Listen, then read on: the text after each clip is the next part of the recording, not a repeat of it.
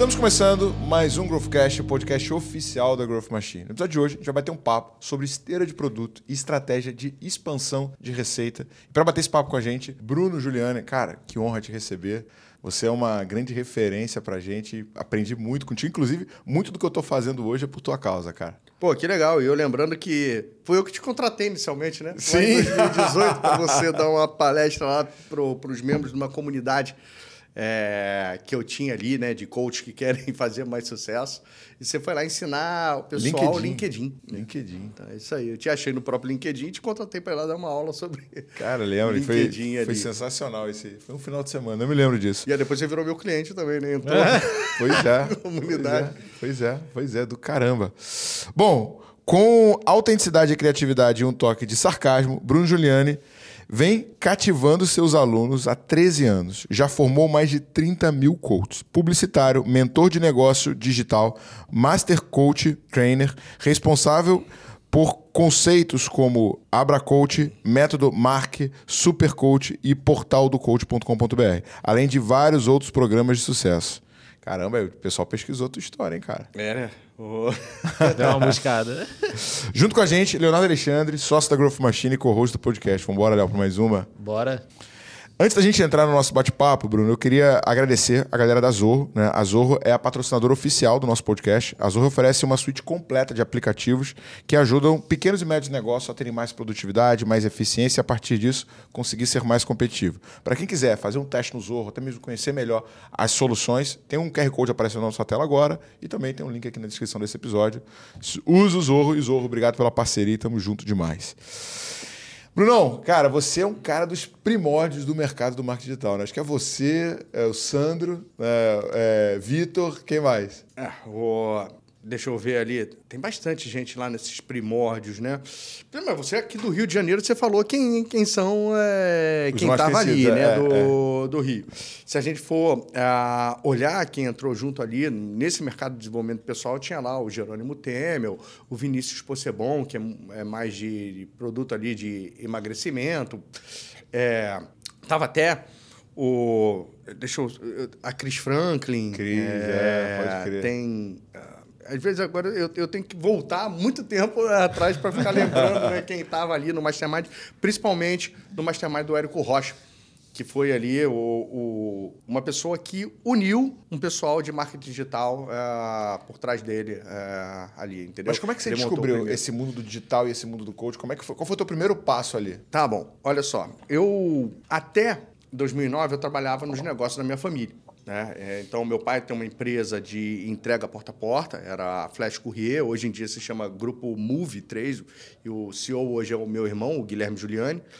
E, o, é, eu trabalhava basicamente ali nessa empresa a minha, a minha vida toda. Passei ali sempre obedecendo o que a demanda que tinha para mim. Né? É, então eu passei desde o operacional, TI, marketing, vendas.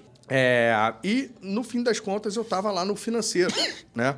E em determinado momento, em 2009, meu pai me obrigou a sair eh, daqui do Rio, né? Eu, eu me criei em Niterói, no, Cara, Niterói no é Rio muito de Janeiro. bom, né, cara? E, é, e, e a sede é lá em São Paulo, eu tive que me mudar para São Paulo com minha filhinha prestes a fazer ali um ano de, de idade, né? Minha esposa, e, bom, beleza. Fomos lá cumprir o papel.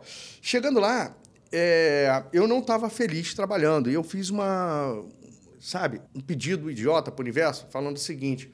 Pô, eu quero parar de trabalhar com meu pai e eu quero voltar a morar em Niterói, sabe? Eu, é isso aí, então a gente tem que tomar muito cuidado com o que a gente deseja. pede. Porque isso aconteceu mais rápido do que eu imaginava. Aconteceu em menos de seis meses. Mas como é que isso aconteceu? Eu sempre fui uma pessoa que... é, eu fiquei milionário antes dos 30 anos, né? Porque eu sempre... Pô, despesa sempre foi muito baixa e eu sempre ganhei muito bem. É, mesmo antes de ir trabalhar na empresa do meu pai, eu tive uma franquia do negócio dele. E eu lembro que desde mais ou menos 18 dólares, eu ganha, eh, de 18 anos, eu ganhava uma média de 5 mil dólares ah, por mês. E durante uma época, Caraca, o meu 5 custo... mil dólares nessa época era muita Era, grana. era, era uma boa grana. Sempre foi, né? O... É, até hoje, né? Então, mas com 18 anos é mais, é mais ainda, né? Não, não tinha esse negócio de Você não tinha discussão hoje do digital, isso. E eu não tinha praticamente despesa. Então, eu sempre fui é, me esforçando ali para investir, para aplicar e construir ali um bom patrimônio. Apartamento quitado, carro sempre quitado, essa parte toda ali, sempre pagando à vista, ah, tudo. E ainda tinha ali, naquela época, um, um patrimônio de mais ou menos 500 mil reais em investimentos e aplicações. Quando eu cheguei lá em São Paulo, eu não consegui convencer a minha esposa a alugar um apartamento. Né? Ela queria comprar um. E, obviamente, você não consegue vender o seu aqui para comprar um lá rapidamente. E o apartamento que ela gostou custava 630 mil ah, reais. E o, na época, entendeu? Na, na época. Então eu não só ia ter que pegar o meu dinheiro de fazer dinheiro, né? as minhas aplicações, e botar é, toda, imobilizar ela, como eu ainda tenho que ficar devendo 130. e aí, eu, eu, eu, eu fiquei um pouco mais. Eu sempre fui um investidor ultraconservador. Eu ia atrás daquele 1%, é, 12% a 15% Baixo risco. ao, ao ano, né? E aí, de repente, eu comecei a ficar ultra agressivo. Eu peguei ali 200 mil reais e coloquei, resolvi comprar opções é, da Petrobras. E, o, e aí, em um mês, eu fiz, em um dia, eu fiz 70 mil reais. É, no outro dia, eu fiz mais 50. No outro dia, eu fiz mais 60, entendeu? Tu já tinha grana pra quitar o é, Eu apartamento. fiz, no, no final das contas, 230 mil reais em três dias, é, comprando e vendendo opção da, da Petrobras. Aí eu fui, realizei esses 130 mil, comprei o apartamento, né? É, Tipo, tu botou tudo no e me apartamento. so- botei tudo e ainda me sobrou 100 mil. Só que esses 100 mil eu ia ter que pagar 70 mil de imposto daqui a um mês sobre o lucro. Esses 230 que Aham. eu tive ali é, comprando e vendendo opção. E aí eu fiz o quê? Né? Pô, fui picado por um mosquito da, da cobiça. Vou tentar de novo. Aí falei, pô, parece que eu sou bom nisso. e esses 100 mil eu fiquei durante ah, um mês operando eles e eu transformei 100 mil em 300 mil é, operando. E eu que... Eu, eu saí, então, de... Mas, ah, cara, essa volatilidade tava assim no mercado? Foi alguma coisa que você aprendeu, alguma coisa que você viu? Como é que você conseguiu fazer essa porra, cara? É, eu ia olhando os gráficos, né? Estudei muito pouco. Eu, eu, quer dizer, eu sempre fui um investidor, mas é um investidor assim. Eu sempre comprei ação, não quando ela estava no mais baixo, mas quando ela estava baixando, baixando, eu comprava. E de vez em quando eu vendia ela assim. Eu tinha. Quando eu via que ela estava na alta, não no, no pico. E isso conseguia compensar para eu ter os meus 15%, 12% a 15% de rentabilidade ao ano. Às vezes até mesmo em períodos onde o juros estava é, mais baixo. E, então, eu, eu tinha uma noção, Mas entendeu? tu praticamente inventou o day trader nesse dia, né, cara? Eu, eu tinha feito um curso de day trade, né? E, e resolvi. Ah, ah, entendi. tava de olho, acreditava que ia subir a ação e comprei. E, E foi na fé. ainda Era, fui na fé. E aí, né, depois eu comecei a fazer esse day trade e estava funcionando. Só que eu peguei uma maré de alta da, da Petrobras. Bom, 30 dias depois, com a confiança lá em cima, né? É. Cara da a- merda. Com a confiança lá em cima. Aí, pô, eu tô. Eu que ia atrás de 10 a 15% ao ano, passei atrás de 10% ao mês. Não, a semana não, ao dia. É o dia. Não podia dar certo, né? É, então eu peguei, pô, tudo que eu podia ter de crédito, né? É, e peguei também, eu era o principal gestor financeiro da empresa, a empresa tinha uma reserva de caixa, eu falei, quer saber? Eu vou pegar aqui esses 300 mil, 400 mil que eu, ah, que eu tenho e vou transformar, então, nos próximos 30 dias isso em um milhão. E eu vou pegar esses 800 mil aqui, da- do, do- como se fosse um fundo de reserva ali da, da empresa, e vou transformar em 2 milhões e meio para a empresa, para eu poder sair de uma forma assim, de, ó, aqui, toma aqui, papai, é, transformei 800 mil em 2 milhões e meio, e é, você agora pode comprar o terreno que você queria ali para expandir a, a empresa.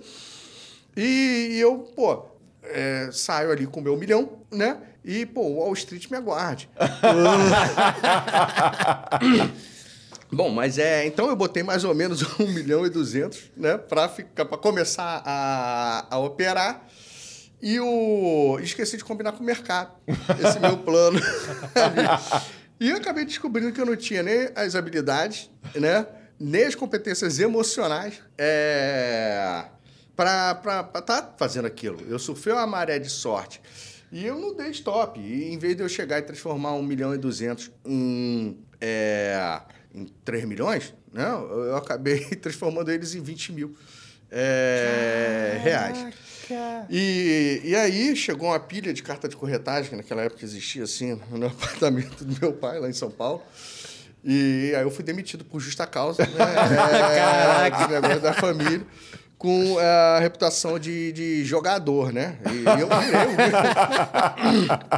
um viciado em jogo.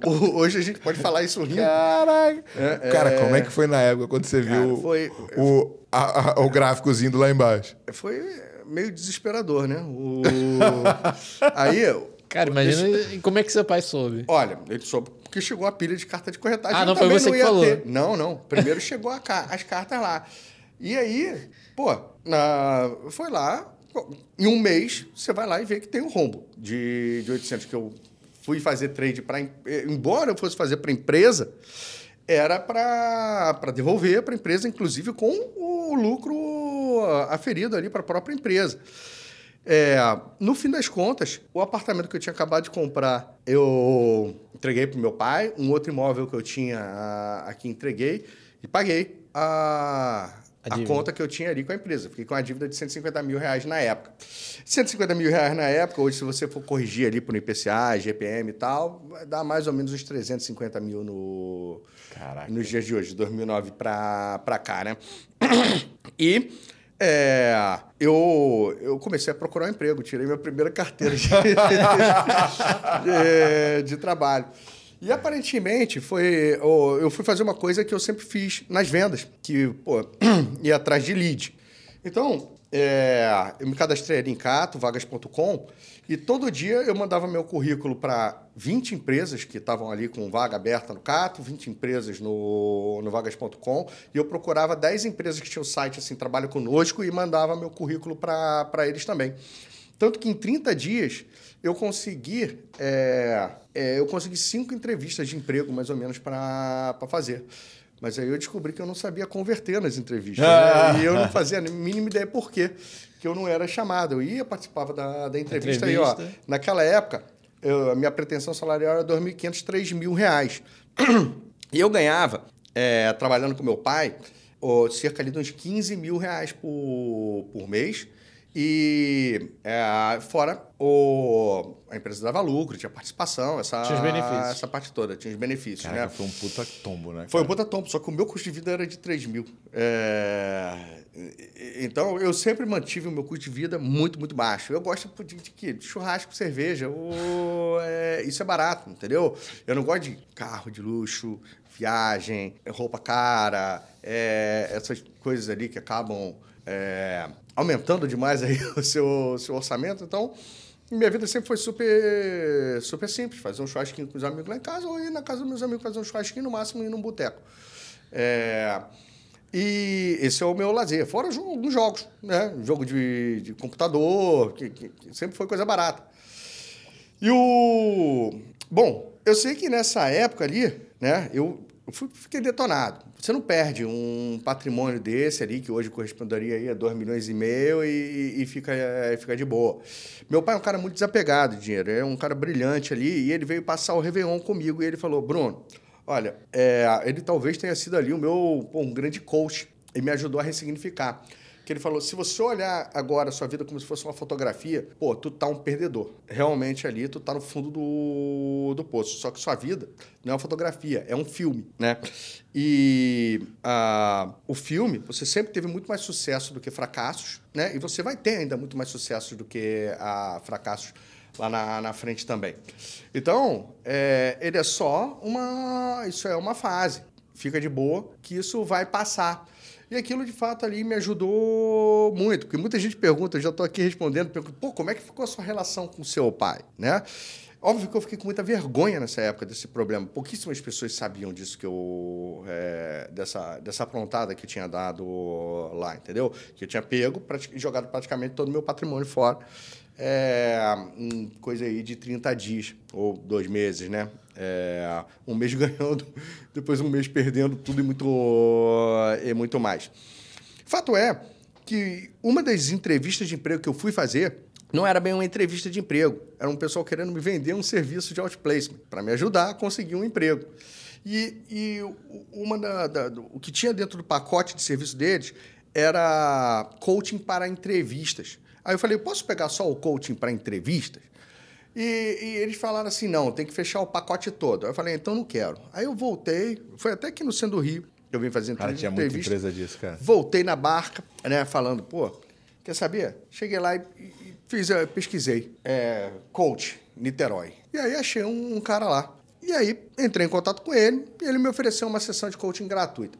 Aí ele fez uma, uma sessão perguntando da minha saúde, do meu casamento, de que sei lá o quê. E era uma época que eu estava com um monte de coisa ruim, graças ali à situação que eu mesmo tinha feito.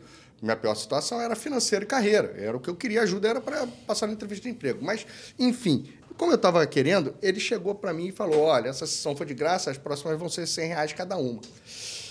Isso era janeiro, fevereiro lá de 2010. E eu falei, pô, eu, eu, eu vou contratar esse cara. Só que eu não tinha os 100 reais para pagar ele. Eu falei, quer saber? É isso que ele fez comigo, eu sei fazer com os outros. E aí eu liguei para um amigo meu e eu ofereci, pô, eu vi aí que você acabou de ganhar uma promoção. Tu quer montar comigo um plano para você é, mandar bem, arrebentar nesse seu é, primeiro mês? Sim, então vem aqui em casa. E tive uma conversa super relevante para ele. E, pô, no final eu virei, você gostou é, do nosso bate-papo? Cara, Bruno, foi incrível, vai me ajudar muito. Então, é, seria interessante para você se a gente continuasse periodicamente fazendo esse tipo de reunião? Aí ele sim. É, então, o nome disso é coaching, eu estou fazendo isso agora, essa, é, as próximas sessões são 100 reais. Aí ele falou, pô, pensei que você ia me cobrar mais, né? É, e, e aí eu fechei meu primeiro cliente, peguei os 100 reais da próxima sessão, paguei o coach. Eu falei, pô, isso foi fácil. E aí eu chamei mais dois amigos, né? E fechei com eles. Só que aí eu fui para o Google pesquisar, né? E você acha que eu pesquisei como fazer a segunda sessão de coaching? Não, eu pesquisei como conseguir cliente de coaching. Porque a minha sempre foi muito mais vender do que... Eu sempre sabia que eu ia dar conta de entregar, né? É, que não tinha mistério. 2010 não tinha Uber, senão eu estaria fazendo Uber. Uber. E, o, e esse lance de coaching para mim em 2010 era uma, uma renda extra que eu, tava, que eu ia fazer enquanto eu não arrumasse um emprego. Mas o fato é que eu chamei mais dois amigos, fiz com um pacote de mensalidade a 300 reais para ter uma sessão semanal e os dois fecharam. Aí eu aumentei para 500, chamei mais dois e os dois fecharam. Fato é, em um dia eu tinha um cliente, até o final do, do, de semana eu tinha três clientes, em duas semanas eu tinha cinco e em um mês eu tinha sete clientes. Quatro me pagando 500 reais de mensalidade, um me paga, dois me pagando 300 reais de mensalidade e um me pagando 100 por sessão. 3 mil reais por mês, que, que era, era o salário que você queria. É, salarial. salarial ali se todos pagassem é, direitinho, né? E eu meio que ah, sosseguei nesse, com, esse, com esses clientes atendendo, né? Como se fosse, pô, ah, é, vai ali, vou continuar buscando emprego.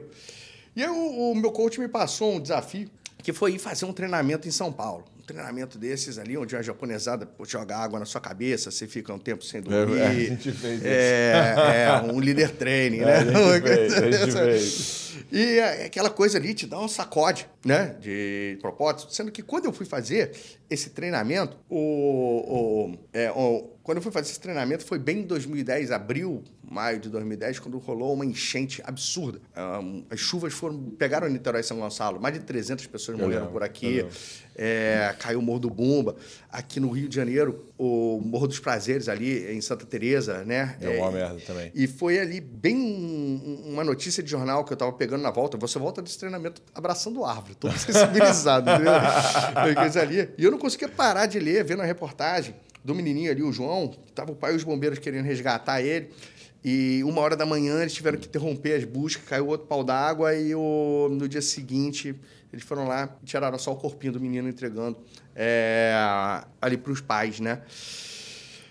E eu, eu lembro que aquilo me, me tocou, me marcou muito, me emocionou muito.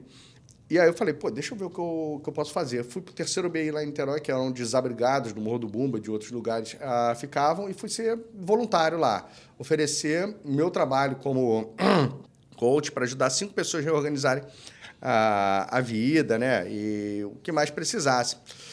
E, o... e aí eu comecei a ajudar um rapaz, né? Que estava ali, pô, é a mãe solteira, com três filhos, um de cada pai, né? Ele, office boy, os dois irmãos menores ali, eh, estudante, a mãe dele diarista e ele office boy. Tinha uma renda familiar de mais ou menos ali, uh, uns dois salários mínimos, né? Para isso, para pagar aluguel, tudo isso.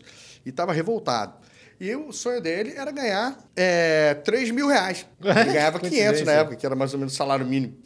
E eu falava, porra, eu tava há uns 4, 5 meses tentando ganhar 3 mil reais com formação acadêmica, com pô, SPM. É, na, na SPM, uh, é, pós-graduação, esse tipo de, de, de, coisa toda ali, um monte de experiência. E não conseguia, mas tá bom, a gente não julga, né? E, e ele descobriu que podia virar um soldador naval embarcado. A única coisa que ele viu é que ele não ia conseguir ganhar 3 mil imediatamente, só daqui a uns dois anos. E ele queria virar um soldador porque com 3 mil, o plano que ele mesmo trouxe é eu continuo com o meu custo de 500 mil, 500 reais que eu tenho que dar para minha mãe, e 2.500 eu vou juntando. Em seis meses eu junto 15 mil, consigo dar entrada numa casa para nunca mais passar por essa situação, porque, pô, isso vai acontecer de novo. Então, moleque já era diferente, ele sabia olhar na frente, coisa que muita gente que não tem instrução não sabe, né? Uhum. Vive só o hoje. É... E aí, pô, motivado por isso, ele começou, para pagar o curso de solda, vender bala e engraxar sapato. Rapidinho ele estava com, com a renda para se matricular no curso. E quando ele, ele aprendeu a contar a história e ganhar mais dinheiro toda vez que ele contava a história dele. E, por exemplo, ah, cobrava dois reais para engraxar sapato. Quando ele falava por que, que ele estava engraxando sapato, que era para pagar o curso de solda, para poder comprar a casa para a mãe, tirar, virar, as pessoas davam cinco. A bala, que era um real, a pessoa dava um real e não pedia a bala. Então ele não gastava o insumo dele. E quando ele entrou, ele contou a história e a, a diretoria do curso se sensibilizou com ele e deu para ele uma vaga de estágio dentro do curso. Então ele não precisava mais sair de São Gonçalo para vir trabalhar no centro do, do Rio, não precisava mais vender bala, engraxar sapato se ele não quisesse, porque ele ganhou o estágio, a bolsa, né? E agora estava pertinho de, de casa. Podia continuar dando a renda para a mãe e ficar pô, focado agora em se tornar o melhor soldador que ele poderia vir a ser. E foi muito legal, porque eu fui acompanhando ele durante um, um, tempo. Foi seis sessões que eu fiz estratégica ali com ele, até ele ter essa autonomia. Porque meu trabalho com ele ia ser, digamos, como coach, uh, desmamar ele quando ele conseguisse segurar ao mesmo tempo, o, tendo esse plano, segurar o trabalho de office boy, o trabalho de vendedor de, de, de, de bala, engraxate e um bom aluno, ser um bom aluno, fazer malabarismo com essas três coisas. Quando ele ganhou a bolsa, não precisando mais ser office boy, não precisando mais vender bala, engraxar sapato, só prestar atenção no curso e trabalhar na própria secretaria do, do curso lá, ficou fácil para ele agora manter o, manter o plano. Já estava, então, tudo correndo normal. Mas eu fui conversando com ele. Hoje esse rapaz aí, é, ele inspetor de solda, né? Inspetor de solda. E, e, eu lembro que ele falou: aí, professor, sabe o que eu descobri? Existe inspetor de solda, ganha sete conto. ah, é, ele ganha 11 mil reais como inspetor de solda. Né? Nem a crise do petróleo, é, quando teve ali, abalou ele.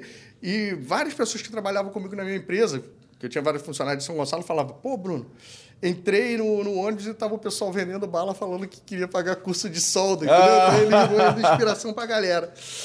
Nessa hora que isso acontecendo, eu falei, cara, e, e, eu comecei a ter os depoimentos dos meus primeiros clientes, indicação dos meus primeiros clientes de, de coaching. É, e o, todo mundo fala, Bruno, você leva muito jeito é, para isso. É, eu tirei meus currículos do ar, comecei a pegar mais, uh, mais clientes, então aumentei para 11 clientes, comecei a faturar ali 5 mil é, reais e, e, resolvi ali me dedicar é, nisso. Durante o ano de 2010 eu fui atendendo, né? não só... E eu fechei o meu primeiro negócio com empresa. Uma empresa me pagou ali é, 3 mil reais por gerente para eu desenvolver 19 gerentes de uma vez só. Então, eu lembro do contratinho lá em 2010 de 57 mil, que tirou a minha barriga da, da miséria, entendeu? Três parcelas de 19 mil, mais os 5 mil que eu estava ganhando dos clientes, voltei para os 24 é, mil, mil reais, de uma forma assim, extremamente rápida. E o, quando acabou esse contrato, eu fechei um outro com 22, outros 22 uh, gerente. é, gerentes.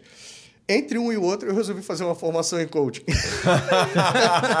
eu agora preciso, preciso evoluir. Um Ué, pô, eu, eu, depois eu soube que o Flávio Augusto foi aprender inglês depois que ele já tinha, sei lá, quantas unidades da, da, da WhatsApp, né? Da, então, com, comigo. E quando eu fiz a formação em coaching, eu falei, pô, isso aqui é muito legal, eu quero dar aula é, de coaching. E eu comecei a fazer diferentes cursos em diferentes escolas, aqui no Rio, em São Paulo, e essa parte toda, até fora do Brasil, teleaula.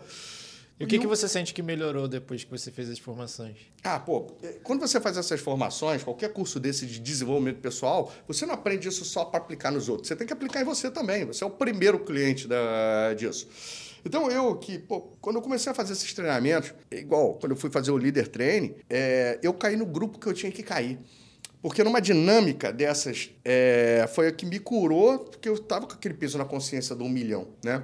E aí eu caí num grupo onde é, você tinha que compartilhar qual era a maior dor da sua vida com o grupo. E aí eu, uhum, quero ver quem aqui perdeu mais de um milhão. é, essa eu ganho. É, essa eu ganho. e aí eu fui o último, né? Aí, pô, a primeira pessoa ali do meu lado, é... eu perdi um casal de filhos no acidente de carro. O outro ali, eu via meu pai bater na minha irmã, na minha mãe, até abortar meu irmão. Aí a outra ali, eu fui abusado pelo meu padrasto, pelo irmão dele. Chegou na minha vez, eu assim, caramba, é... essas pessoas tiveram um problema de verdade e eu aqui mimizando por causa de dinheiro, sabe? É? Cara, dinheiro dá para fazer de novo. Isso aí é complicado. E aí, qual é o seu problema? Não, nenhum problema não. Já tô chorando dele, drama que tinha acontecido lá. Aí a mulher veio assim para mim e falou: não tem nada que você fale que, que, que aqui a gente está seguro, né? Você foi abusado? Sim, não minha rosquinha quando era criança. Era menos vergonhoso falar isso é, do que eu falar que estava ali por causa de um milhão. Então... Cara, mas é engraçado que essa... Eu sempre, eu sempre tive muito preconceito com, com o conceito coach em si, porque a gente Cara, principalmente na internet a gente vê umas referências muito negativas de pessoas que pregam coisas que não fazem e tal. Só que esse ano, cara, eu fiz, eu fiz o treinamento do Leader Trainer. Na verdade, não, não é Leader Trainer, mas é, é um conceito muito semelhante.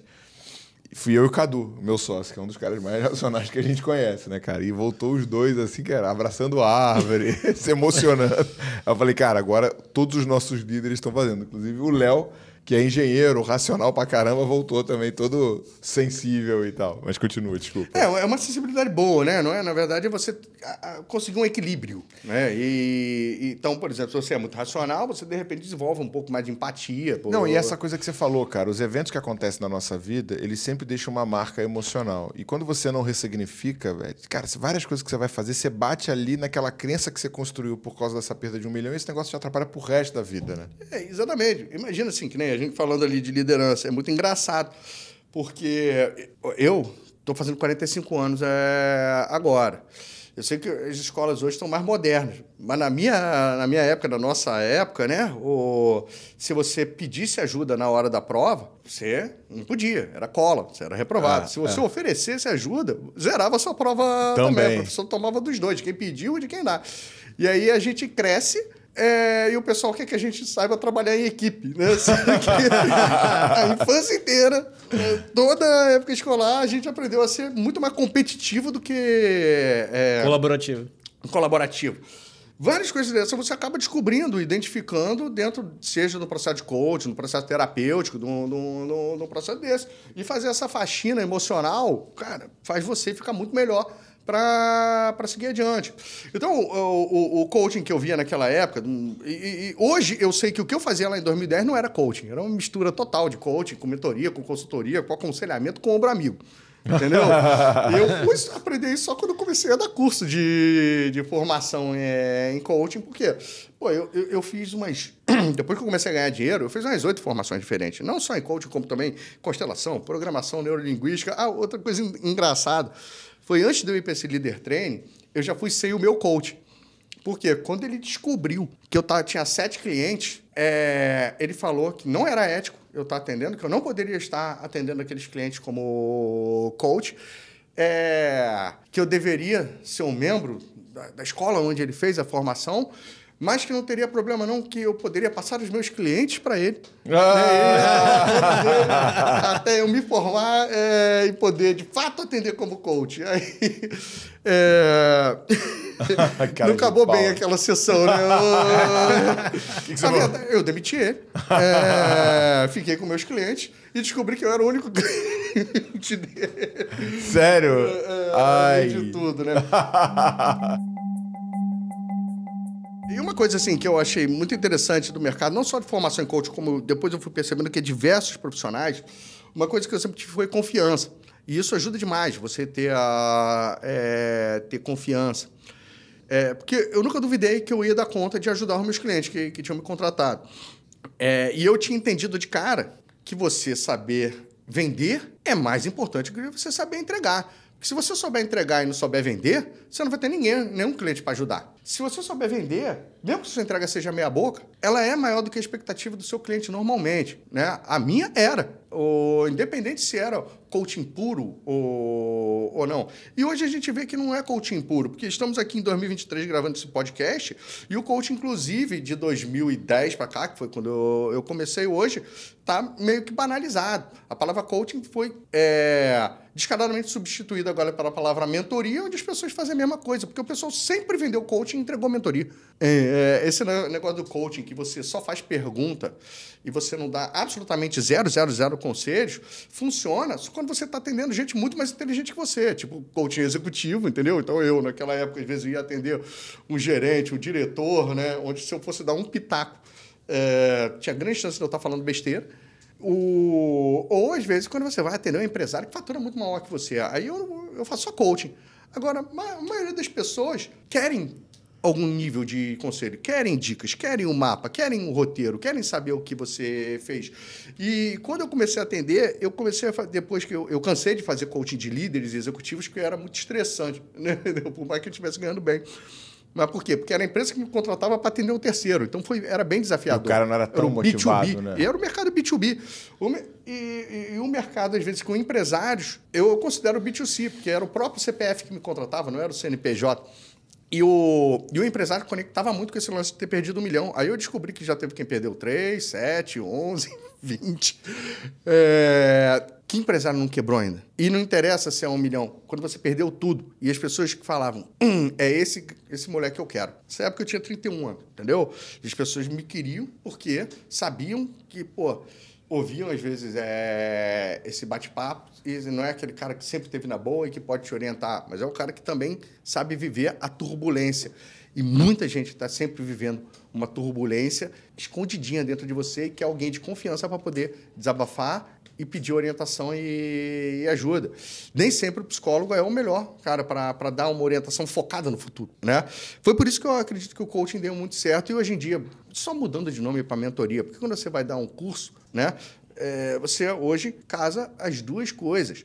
Eu montei a Bra... como, como nenhuma escola de coaching queria que eu desse aula para eles, né? Falava que eu tinha que ter um currículo blá, blá, blá, blá, blá, um monte de coisa mentirosa.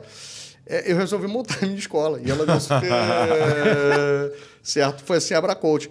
Voltando agora para responder a sua pergunta, o digital, eu sempre fui muito focado com meus alunos, não só ensinar eles a serem bons coaches, mas ajudar eles a vender. Esse primeiro coach foi uma excelente lição, né? Que você viu que o cara pode ser bom, mas se ele não souber vender, ele tá perdido. E esse era o ponto que você tem que resolver dos caras. né? E, e era isso que eu queria ajudar meus alunos. Então, a minha escola, o meu o, o PS lá, não, o, o SP, o meu Unique Selling Proposition era aqui é a escola onde você vai aprender a conseguir clientes de, de coaching, entendeu? Você não vai aprender só a atender, você vai sair daqui com cliente pagante. E o... você vai sair com o cliente pagante. E o, isso então era o meu principal diferencial. E eu sempre estava em busca de maneiras de ajudar os meus alunos a conseguirem melhorar o marketing dele e fazer mais clientes. A minha taxa de sucesso era de mais ou menos é, 25% dos meus alunos. Um a cada quatro conseguia cliente pagante em 30 dias. Isso já era bastante perto dos 5% de sucesso, que era a média de mercado, onde um a cada 20 conseguia é, cliente pagante na- nas outras escolas. Só que para mim ainda não era suficiente. Então eu fui buscando, esbarrei num, num- num gringo chamado Brandon Bouchard. É, E aí eu comprei. um- Mensageiro milionário. É, o Mensageiro Milionário. Tem o livro aqui no Brasil traduzido como Mensageiro Milionário. Temos outros também de motivacionais aqui. O. é, esqueci o nome, mas tudo bem. Alta performance. É, uma, uma coisa assim. É, eu, tenho, eu tenho todos. Bom, eu comprei o curso dele de 2 mil dólares e fui lá para Califórnia fazer uma imersão, né? Quando eu fui lá para Califórnia fazer essa, essa imersão, era abril, maio de 2013. E eu encontrei uns dois, três brasileiros lá e começaram a falar: você conhece o Érico Rocha? Eu falei: não, não conheço. Quem é esse cara? É, quem é esse cara? Aí, beleza. Aí, um dos caras que deu palestra lá no, no evento do Brandon Bouchard era o Jeff Walker, que foi o criador da fórmula de lançamento. E aí, eu fiz uma filinha para cumprimentar e tirar uma foto com o tal do Jeff Walker e falei, cara, esse seu método tem que ir pro Brasil. E ele falou, você conhece o Érico Rocha? Eu falei, não, não é possível. É. então, tem esse aluno meu que eu acho que ele vai levar a fórmula pro, pro Brasil. Aí eu anotei no meu caderninho, conhecer Érico Rocha, entendeu? É, Peguei até o telefone da secretária do Jeff e quando eu voltei aqui para o Brasil, nessa época, a Barcoach ela tinha crescido muito, tinha prosperado e eu conseguia ter um faturamento mais ou menos ali, uns, ah, ah, um faturamento de uns 100 mil por, por mês, uma lucratividade de uns 50 mil por mês com Caraca. a escola de coaching, entendeu? Caraca. É, o que para mim estava de, de bom tamanho. Ah, e, o, e aí, eu, eu indo lá pegar essa tecnologia né, de marketing digital para ensinar meus alunos, quando eu voltei, eu conheci aqui o, o Érico. Eu acho que eu fui o único cara que nessa época veio top-down. É, nele, veio de cima para baixo, entendeu? Com a referência do, do Jeff Walker. Ele não tinha lançado nenhuma turma da fórmula de lançamento online ainda. Já tinha acontecido um evento que tinha sido o primeiro evento que ele tinha, dois eventos que ele tinha feito ali, Que tinha um nome totalmente diferente, Ignição né? Digital, É. né? E depois teve um fórmula de lançamento presencial antes ali é, nisso. Foi os dois que eu não participei. Mas quando eu vim aqui, eu usando uma das táticas que eu aprendi com o Brandon, eu quero oferecer ajuda em vez de pedir, né? Eu falei, Érico, como é que eu posso te ajudar? Aí ele falou, olha, eu não costumo abrir essa exceção, mas você pode ser meu afiliado, ou seja, eu posso vender curso para ele. É, eu- aí eu, beleza.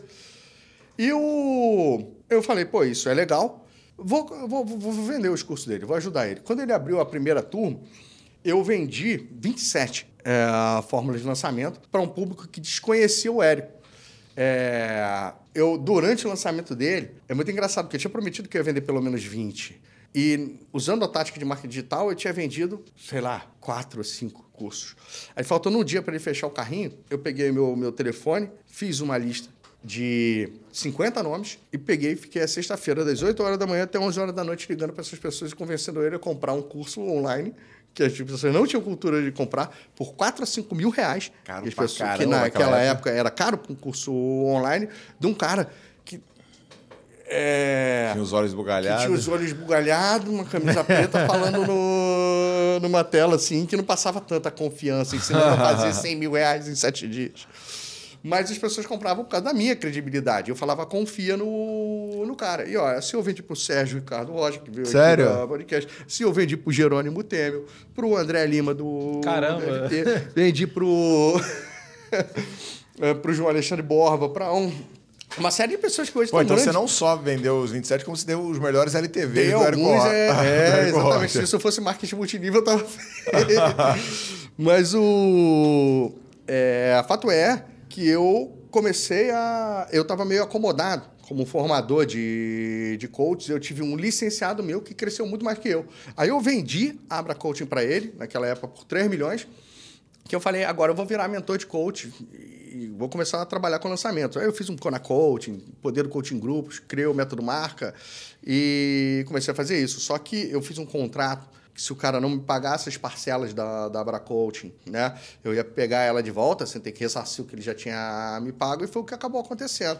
Então eu tirei as férias que eu precisava da escola de coaching para aprender o lance do marketing digital eh, durante o ano aí de 2014 e e quando voltou, quando, quando é, eu peguei de volta a Abracoach, eu estava pronto para fazer o lançamento da formação em coaching. E aí que foi um sucesso.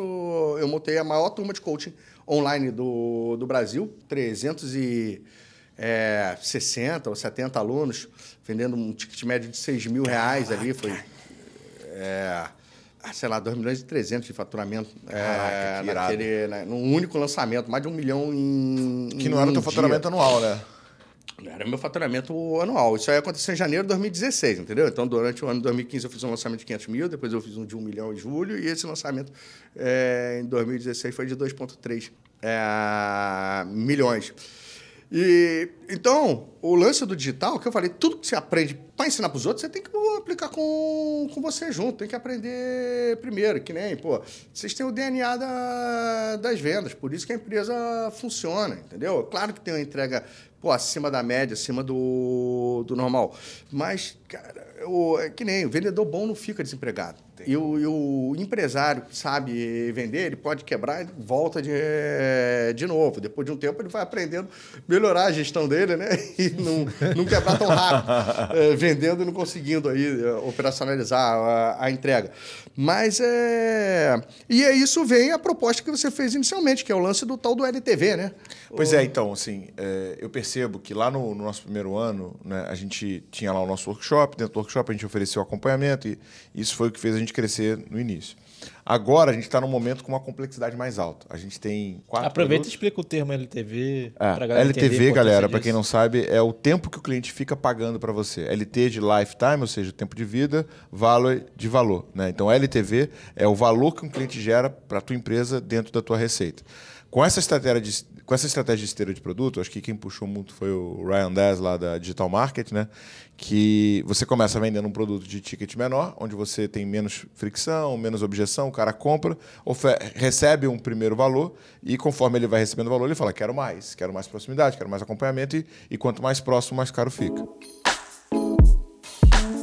Como é que você pensa assim que é a melhor forma de alguém desenhar né, a sua esteira de produtos? Olhando para esse conceito de mentoria, de coach, de acompanhamento, acho que podendo ter ser mesmo aplicado para uma consultoria convencional. Não, tá. As escolas de coach sempre foram boas nessa parte ali de, de ter uma esteira de produto. Onde eles pecavam inicialmente era em ter um, de fato, ali um produto de entrada mais barato. Mas eles tinham formações a partir de 5 mil reais, só que você fazia a primeira formação, você acabava fazendo duas, três, quatro. Todas. Porque tinha formação básica, formação business executive, master coach, palestrante, treinador. Então, não- se tivesse coisa para oferecer, tinha gente querendo seguir ali na, na esteira.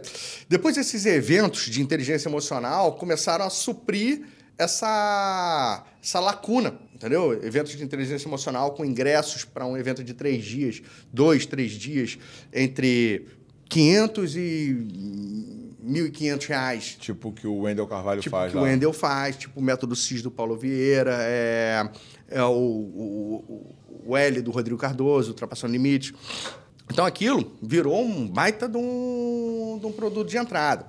Hoje, quem quer trabalhar com coaching, mentoria, desenvolvimento pessoal ou empresarial, a, estrela de produto, o mais interessante é o seguinte: você sempre tem que ter a sua prestação de serviço nobre, independente se você está começando e quer cobrar, tipo, ah, 6 mil reais, 5 mil, 3 mil por, por cliente. É, ou muito mais, né? Se você já tem aí autoridade, reputação, você começa ali a, a criar programas que você consiga entregar sozinho, às vezes de 30, de 50. Se você coloca, por exemplo, tem como público é, empresários, né? E aí a gente vê que, pô, tanto vocês aqui da Growth, da, da Growth como a outros players aí do mercado, eles conseguem oferecer a mentoria, mais acompanhamento, é, mais pertencimento por pô, preços aí que giram em torno de 80, 120, até mesmo 200 mil reais por ano, né? E o LTV acaba sendo isso, porque você pega ali é, é, 200 mil por ano, né? Para, obviamente, você tem que sofisticar a sua entrega. Você não consegue mais dar conta de entregar isso sozinho. Você precisa ter uma equipe para conseguir superar a expectativa aí do, do, do seu cliente, né? O, então, mas hoje, o que, eu, o que eu acredito que é um excelente produto de entrada vai ser ou algum tipo de é, produto digital, curso, curso online. E quando eu digo, não é necessariamente um curso ou um treinamento gravado, né? Pode ser alguma coisa que vai ser entregue ao vivo, via Zoom, né? É, seja no sábado, seja num horário bom para o seu público. Dentro de lá, você começa a elevar o nível de consciência do cliente sobre não só os seus próximos programas, sobre os próximos passos que ele tem que dar. É, Eu também gosto muito, esse evento ele pode ser via Zoom, mas dependendo do seu público e do centro onde você está, fazer um evento, um treinamento presencial, fazer uma espécie de workshop de três horas ou de um dia, é, de dois dias, onde você possa já gerar algum tipo de resultado de transformação imediata e lá dentro você tem muito mais chance de se conectar de fato com o cliente e mostrar para ele a, a, trajetória de sucesso que ele tem que ter. E aí sim começam a vir a programas em grupo né, de acompanhamento, de, de mentoria, de consultoria. Então, isso para mim é a esteira perfeita. Um evento presencial online, se for online, entrega via Zoom. Se for presencial, aluga uma sala, um espaço, independente se é, é para 12, 20, 100, 200 é, pessoas, começa pequeno antes de, de crescer, né? É, seguido de algum tipo de acompanhamento em grupo, algo que você possa escalar e, e vender. E depois, obviamente, algum tipo de, pô, de mastermind, de grupo ali, onde você vai conseguir selecionar ainda melhor.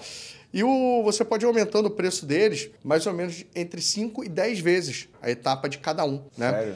Então vamos lá, você vai fazer um evento de um dia, de repente você vai cobrar um ingresso desse evento de um dia de 500 reais. Né? É, aí, lá dentro desse é, evento de um dia de 500 reais, você vai vender de repente uma, um acompanhamento em grupo por seis meses de 6 mil. Né? É, Vai ter uma galera desse acompanhamento em grupo de 6 mil que está disposto a pagar 30 para um, pertencimento ou um acompanhamento ainda me... mais maior. maior. Mais próximo. E toda vez que você for desenhar um programa de alto valor, você tem que pensar nessas três caixinhas. É, que, que, que você não sabe qual é o critério de compra do seu cliente quando o negócio é desenvolvimento pessoal ou mesmo empresarial. Essas três caixinhas são chance ampliada de sucesso, ou seja, são as ferramentas, estudo de caso, os cursos, os treinamentos que você vai prover, que se a pessoa absorver aquilo e implementar, ela aumenta a chance dele ter o resultado que ele deseja. Né?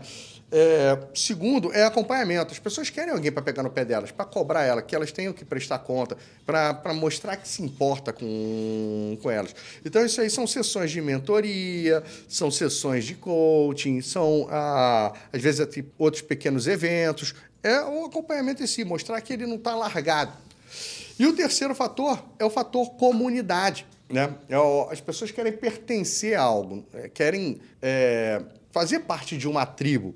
Fazer. Então, quando você chega ali, por exemplo, qual é o, o, o nome do programa do próximo nível ali do, do da imersão? Da, da imersão. Chama-se High Growth. É um, é um programa focado em empresas que querem ir para o alto crescimento, querem tá controlar o seu crescimento. E tem um apelido para os empresários que fazem parte ou para os gerentes do, do High não. Growth? Ainda não? não? Então, é, então, vamos supor pô, que ele vira um growther.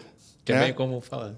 não sei se eles falam, ou, se é, ou eu sou um, um D, né? Ou um high, uma coisa nessa, nessa coisa. E aí as pessoas vão querer ser um growth ou um, um D. Olha, eu sou growth e você não é, entendeu? É, é olha o meu crachá, olha o seu.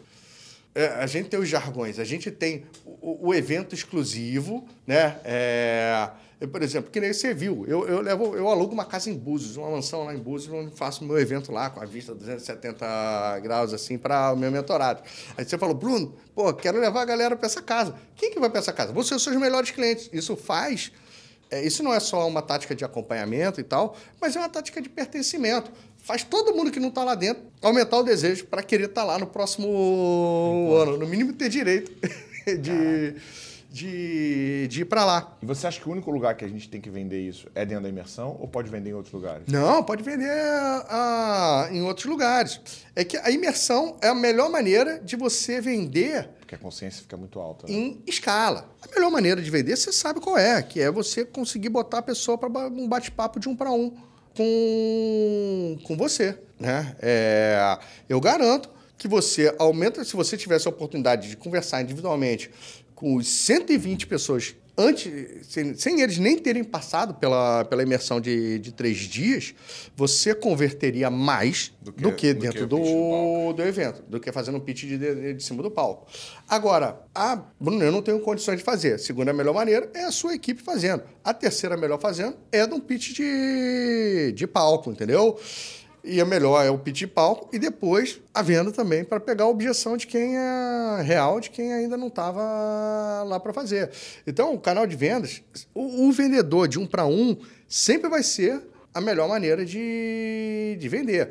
A venda do palco é a melhor maneira de vender com escala. Um evento aí de preferência aí de. de Mesmo que eu abra a mão da conversão, no final do dia o volume vai fazer muito sentido. O volume é, faz sentido. E, obviamente, tem gente que talvez entrou lá por conta de uma série de outros gatilhos que acontecem lá. é, por exemplo, comportamento de manada, comportamento de pertencimento. É que nem, ah, você vai vender de um para um aqui para mim? É, eu, por exemplo, sempre digo, quando eu faço essas consultorias de evento, que hoje eu faço de conversão, evento, ajudando as pessoas a venderem mais dentro desses eventos, é, é muito importante que o crachá de quem comprou a mentoria seja trocado imediatamente lá dentro, né? Quase- como se fosse um ritual de boas-vindas. E a impressão que vai dando para a galera que não vai entrando é que eles vão ficar para trás. Então ele vê a galera do, do, do crachá novo, a equipe dando mais atenção para quem está com o crachá novo, pô, parabéns por se tornar um growth ou, é, uma Heidi, coisa assim. Heidi. Oi? Heidi. Raidi, né? Coisa do... É, e parabéns por virar um Raidi, essa parte toda. E, e o...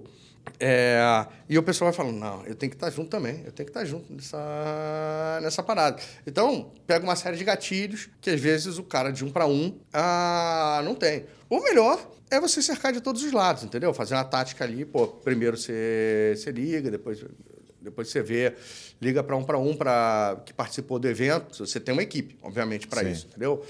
O Mas eu gosto de ligar, cara. Eu gosto de vender. Eu tenho, tenho uma vontade danada de ficar. Fazer que nem você fez, cara. Começar às 8 da manhã, 8 da manhã até às 11 da noite. É, um mas depois de um tempo você não treinamento, tem cara. mais como fazer Não, isso, não né? tem, é, e dependendo do nível do evento, por exemplo, que nem você estava falando ali do Endel, pô, o cara vai botar 5 mil pessoas num, num evento, você acha que ele dá conta? Mesmo que ele tenha uma equipe de 150 vendedores, é. Qual foi o nome daquela mulher que você falou que você fez treinamento? Barry Baumgartner. Quem que é ela? Ela é uma. Ela, cons- ela, ela era do Tony Robbins, não era? Ela era a consultora de evento. Hoje ela é do Tony Robbins eh, também, mas eu conheci ela, ela vindo para o Brasil fazer a consultoria para o Érico. O Érico ficou batendo cabeça durante muito tempo, depois que ele encheu o mastermind dele, eh, sobre pô, como vender o próximo nível. Então ele foi tentando assim, pô, fez um Legacy, depois fez junto ali do, do, do Romualdo da Cris, um Altitude, um Momentum, umas coisas assim. E aí, de repente, veio ela, ajudou a criar o Insider e ajudou a vender o Insider lá dentro, que virou a maior fonte de receita da, do grupo do, do Érico Rocha.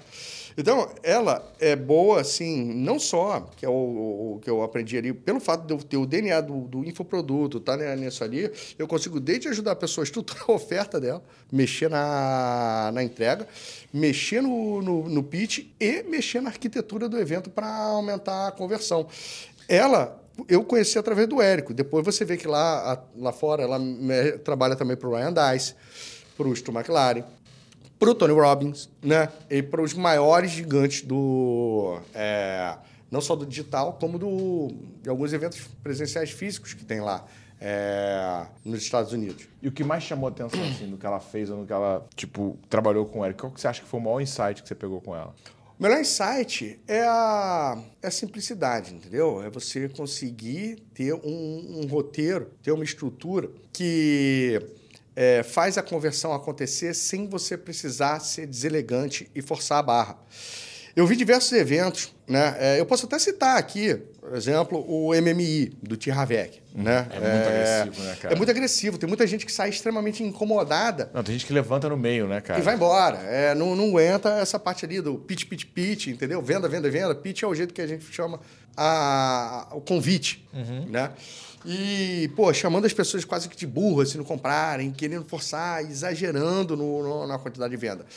Essa estrutura dela, você consegue ter a conversão praticamente igual com zero agressividade, entendeu? Fazendo as pessoas chegarem para você no final do evento falando: Nossa, desculpa por não comprar. Ano que vem eu volto aqui, é no próximo que tiver eu venho aqui para me inscrever nesse programa porque agora tá não tá dando.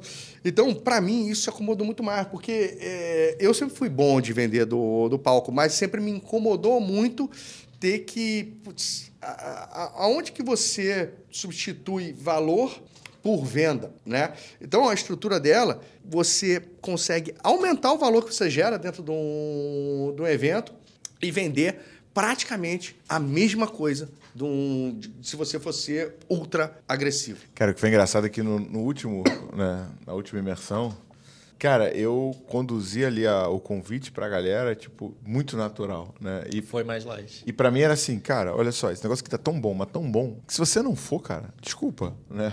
Tem alguma coisa de errado com o que você tá fazendo, porque aqui eu preparei tudo, contato direto comigo, esse vai ser um grupo de empresas que eu pessoalmente vou acompanhar e ainda vai ter quatro encontros, onde um dos encontros são com os caras mais brabos do mercado. O próximo encontro, cara, vai ter só. Não vou divulgar ainda não. Ainda não, ainda Tem que não dentro da imersão, porque vai ser surpresa. Mas assim, então. Eu falo, cara, não consigo entender. E, e- e não foi essa agressividade. Normalmente, quando eu tenho que. Eu já tive acompanhamento né, com, com especialistas de copy que levava a oferta, levava a promessa para um nível de agressividade que você fala assim, cara, o cara é especialista, eu vou seguir, mas você não está confortável, saca? E isso acaba revertendo, né, cara? É, outra coisa era a quantidade, porque antigamente você chegava e aí tinha umas coisas assim, agora eu vou falar um pouquinho mais técnico, chamavam de pitch abre carteira, que é no primeiro dia você tem que fazer uma oferta barata que vai esgotar e tem gente que vai ficar sem. Aí você tem que fazer um outro pitch de ancoragem, né, que é como se fosse uma venda de uma coisa que você nem pretendia vender, só para botar o preço lá em cima, ninguém comprar, mas começar a fazer isso. Aí depois vem o pitch de sei lá o quê, que é um produto que você vai vender para todo mundo para poder dar um desconto em quem quer comprar o seu programa principal. E essa estrutura você consegue, sem ter que fazer essa tonelada de, de oferta é, de pitch, fazer basicamente um só, dois no máximo, entendeu? É, e eu acho que também, pô, o cara, tipo assim, pagou pra estar ali pra aprender alguma coisa. Se, cara, 50% do tempo foi eu vendendo pra ele, pô, perdeu o sentido o evento, né, cara? Eu, eu particularmente, não, não curto ir, ir pra essa estrutura, né? Agora, Bruno, cara, sensacional o nosso bate-papo. Inclusive você que tá assistindo esse podcast, tá assistindo o Growthcast, quer passar três dias comigo, com o Léo, quer entender como é que monta a máquina de vendas, imersão Growth Machine, link pra você aplicar e tá comigo três dias na descrição desse episódio. Chegou até aqui? Tira um print, tá vendo pelo, pelo Spotify? Já aproveita e dá cinco estrelas, marca ali para você ser notificado toda vez que a gente lança um vídeo novo. Tá assistindo pelo YouTube? Deixa o seu like, se inscreve no canal, marca no sininho. Toda vez que for publicado um episódio novo do Growthcast, você vai ser avisado. Tira um print, vai nos stories, marca arroba tiago com th, ponto reis, ponto gm, arroba, Leonardo.alexandre.si. arroba Juliane Bruno, com Juliane com I no final. Boa. Todo mundo que fizer isso já tem um presente preparado, você vai receber direto na tua caixa de entrada. Brunão, se você fosse. Cara, parabéns pela jornada, parabéns pelo que você está construindo, sensacional a tua resiliência, essa toda. Você, efetivamente você transformou o limão na limonada. O que, que você acha que foi o maior aprendizado que você teve nessa jornada e que você deixaria para a galera que acompanha o Growthcast? Tipo, preste atenção nisso. Olha, é, eu não sei que momento de vida você tá, né? É, mas foi bem lembrando, às vezes, o que meu pai falou. Todo mundo vai passar por momentos de altos e baixos. Hoje a gente para e olha ali um, um empresário, ó, uma pessoa no Instagram. No Instagram, a pessoa está basicamente compartilhando só o sucesso dela, não está tanto com. eh, Mesmo quando ela compartilha os bastidores, dificilmente ela compartilha a derrota no- nos bastidores. E grande parte da população, posso arriscar dizer, a grande maioria, está vivendo uma derrota silenciosa. É, acredite que é o seguinte: todo mundo tem altos e baixos. Vai depender muito de você começar a investir no seu autoconhecimento para não cometer os mesmos erros que você já cometeu, começar a fazer planos, né? começar a ter metas e começar a cuidar primeiro de você mesmo para poder começar depois a crescer, cuidar dos outros, cuidar da sua equipe, cuidar aí da, da sua carreira ou do seu negócio. Então, a sua vida não é uma foto, a sua vida é um filme, né? E eu, eh, se você eu gosto de falar assim muito assim, o meu hoje o meu bordão é se a sua missão é ajudar pessoas, a minha missão é ajudar você, né? É, você querendo entender um pouco mais sobre desenvolvimento pessoal, esse mundo aí de, de negócio. Tiagão já falou aí o meu, meu Instagram, arroba Juliane Bruno, né? Eu, é, dependendo aí da fase que eu tô, eu, eu posso estar oferecendo ali alguns treinamentos gratuitos ou, ah, ou mesmo uma assessoria para essa parte aí de, de evento. Mas cuida de você, cuida aí do seu desenvolvimento pe- pessoal e, e lembre-se, né, que se você está numa fase ruim, ela vai, vai melhorar. Animal. Boa. Pra conta.